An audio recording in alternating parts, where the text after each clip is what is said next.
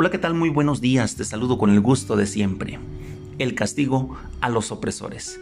Zacarías capítulo 6 versículos 4 y 5.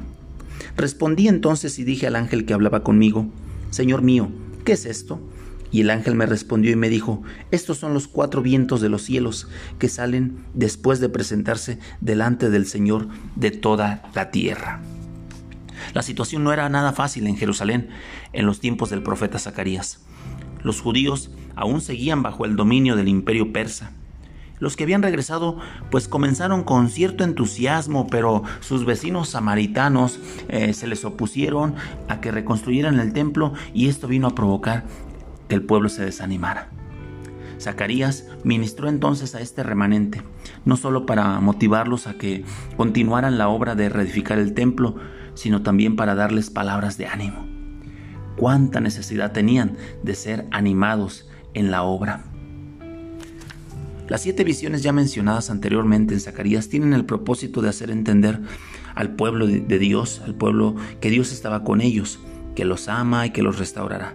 Pero ahora, en este capítulo 6 vemos una octava visión, en donde Zacarías contempla cuatro carros. el profeta afirma que eran carruajes de guerra y salían de entre dos montes de bronce. Los cuatro carros salen para ejecutar el mandato del Señor. Algunos comentaristas mencionan que el cuarto carro representa el dominio de Dios sobre los cuatro puntos cardinales y que el bronce es un metal que simboliza el juicio. Los cuatro caballos que aparecen en esta profecía de diferentes colores simbolizan la fuerza, el empuje con que se van a ejecutar los juicios. El caballo de color rojo representa derramamiento de sangre y guerra. El negro, las terribles consecuencias de la guerra, como son el hambre, pestes, desolación. Los blancos, el retorno del consuelo, gozo, paz y prosperidad. Y los grisáceos pintos simbolizan hechos de diferentes pareceres, un día bueno y próspero y otro día malo y adverso. Pero todo esto, toda esta visión representa el juicio de Dios sobre las naciones, un día el Señor juzgará a cada nación y dará su justo pago a cada una. No cabe duda, el Señor cumple sus promesas. Al Abraham le dijo, bendeciré a los que te bendijeren y a los que te maldijeren, maldeciré. El Señor disciplinó a su pueblo por desobedecer, pero jamás lo ha abandonado.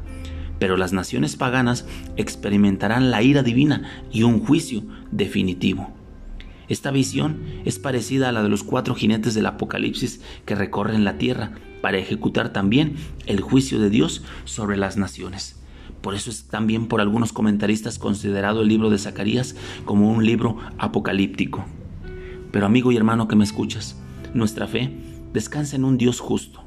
Sabe el Señor que su pueblo en ocasiones experimentamos aflicciones y acoso por parte de los que practican el mal, pero el soberano ha determinado un día para traer juicio y castigo contra los que rechazan la verdad y se oponen a los escogidos.